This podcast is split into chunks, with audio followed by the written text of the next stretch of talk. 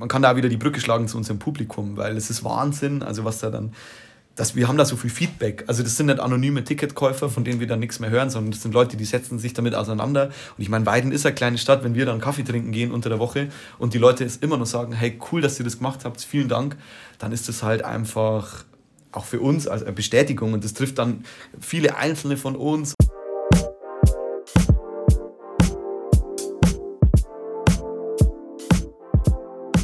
Herzlich willkommen wieder einmal zu den Corona-Tagebüchern. Das ist ein Podcast der Kultur- und Heimatpflege des Bezirks Oberpfalz. Mein Name ist Sam Wagner. Wenn über herausragende Kulturinitiativen in der Oberpfalz gesprochen wird, rückt meist schnell das Syndikat aus Weiden in den Fokus. Regelmäßig holt das Syndikat spannende Künstler nach Weiden und veranstaltet dort herausragende Konzerte. Internationale Bands und Musiker bringen dann Großstadt-Flair in die ländliche Oberpfalz. Das Syndikat nutzt für seine Veranstaltungen Leerstände und verwandelt sie mit liebevoller Kleinarbeit zu außergewöhnlichen Live-Clubs. Heuer hätte die Konzertreihe Die Sünde erstmals auch im Sommer stattfinden sollen, doch dann kam Corona. Lukas Höllerer und Lino Molter erzählten mir, wie sie mit der Situation umgegangen sind. Servus Lukas und Lino. Ich bin jetzt in letzter Zeit ziemlich viel im Gespräch gewesen mit Veranstaltern und Musikern und Künstlern aus der Oberpfalz und immer wieder kommen wir auf das Syndikat aus Weiden zu sprechen. Was ist das Syndikat?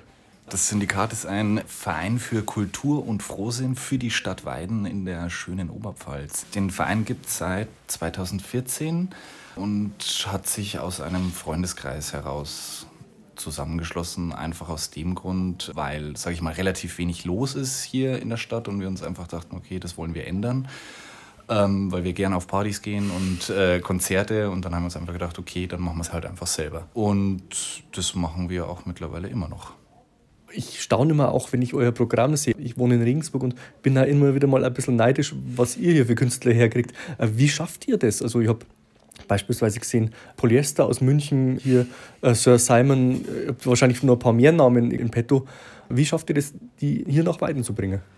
Vielleicht ist das eine große Portion Oberpfälzer Naivität, also dass man einfach sich denkt, naja, äh, Fragen kostet nichts, aber zugegebenermaßen versuchen wir das dann trotzdem mit einer gewissen Ernsthaftigkeit. Also wir sind jetzt nicht die, die dann quasi aufs Konzert nach München fahren und die dann beim Biertrinken anquatschen, sondern haben einfach straight versucht, da über Booking-Agenturen das zu machen.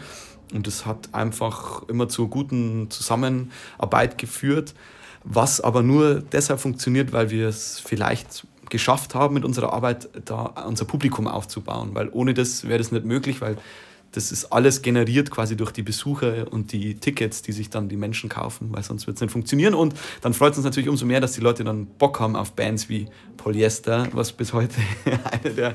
Also es war super, erinnere ich mich noch gern zurück. Mordskarte habe ich gehabt, aber vom Vortag. und was man vielleicht noch dazu sagen kann, ich meine, die ganzen Booker und Künstler reden ja natürlich auch untereinander und wir kriegen schon ausnahmslos immer ein super positives Feedback, dass es denen halt bei uns gut geht, dass sie was äh, super Leckeres, auch, manchmal selbst gekochtes zum Essen bekommen. Und wenn der Lucky das dann mit dem Booking macht, dann wissen die Booker ja auch, okay, denen geht's gut und es ist auch ein Publikum da. Also selbst hier in Weiden und dass auch viele Interessierte kommen und dann kommen die auch gern wieder. Lustige Mini-Anekdote äh, wegen Booking-Agenturen.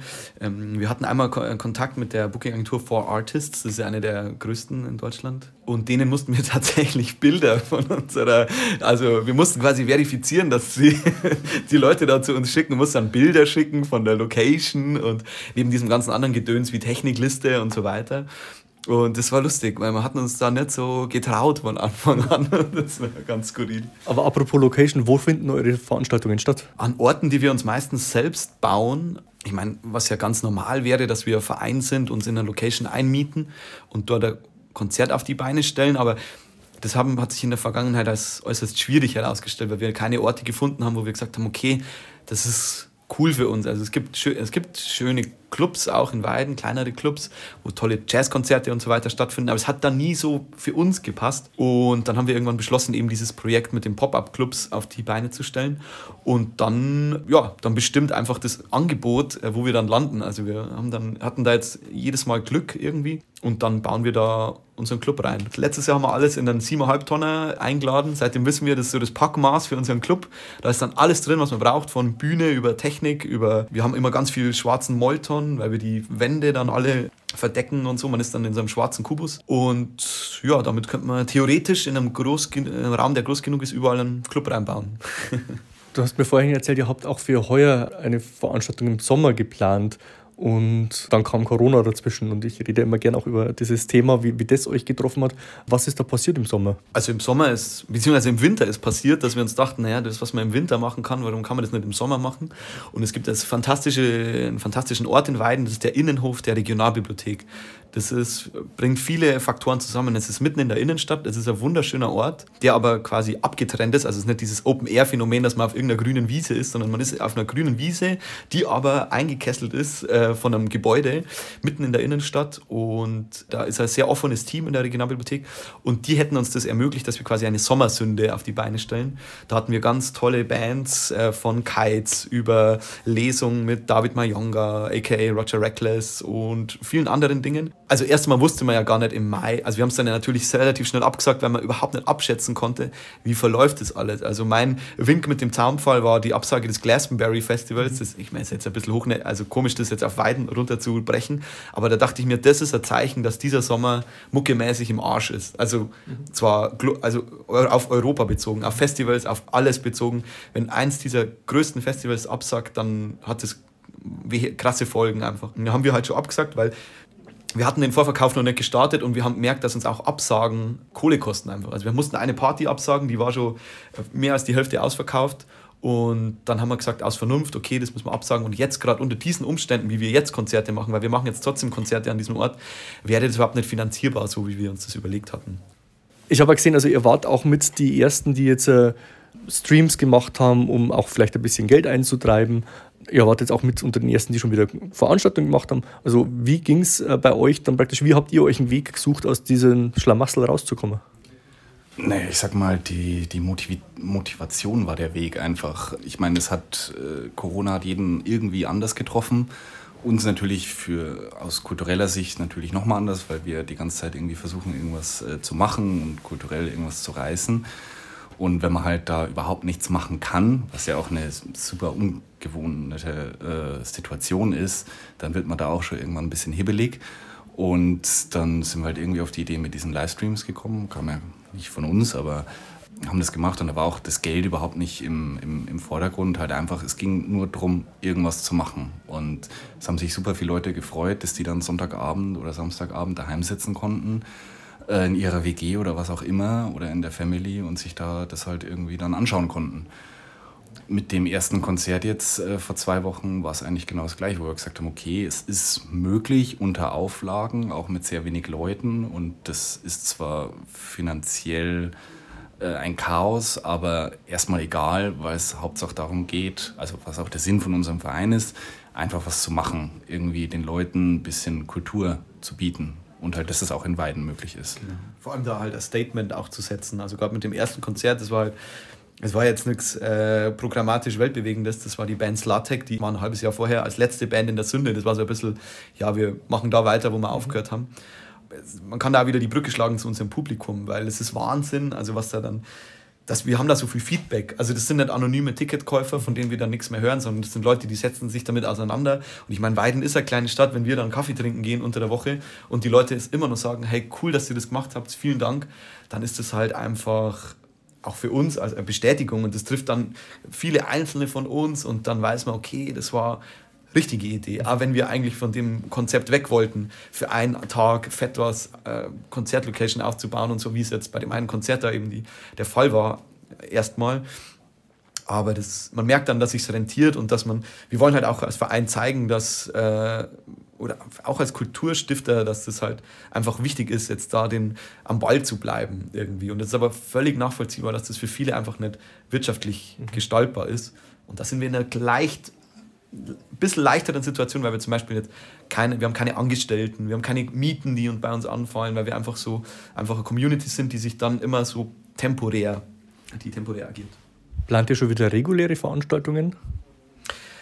Ähm, ja, man liest ja jetzt von ganz vielen Konzerten, 2021, 2021 da, 2021 hier, aber ich glaube, wir, so die Art und Weise, wie wir das machen, wir können auch sagen, wir sind da einfach mal vorsichtiger, weil wir stehen schon hinter dem Konzept, Konzerte wieder so genießen zu können, wie es vor Corona der Fall war.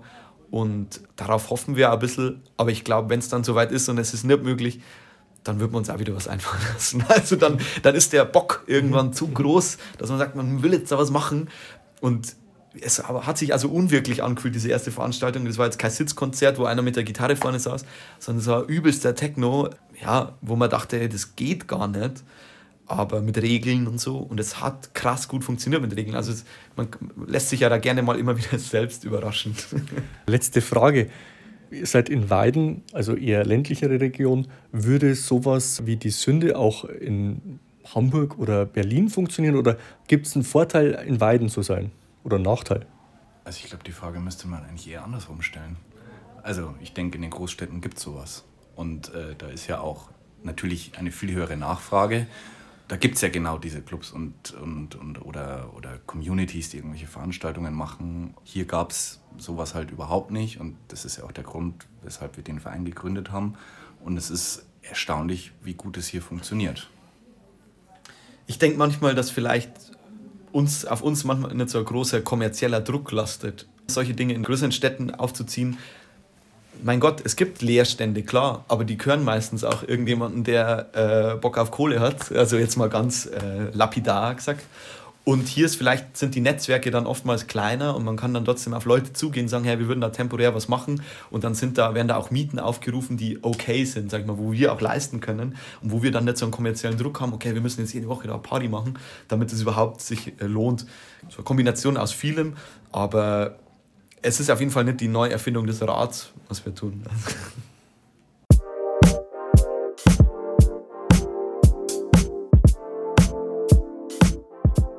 Das war der achte Teil der Corona-Tagebücher, einem Podcast der Kultur- und Heimatpflege des Bezirks Oberpfalz.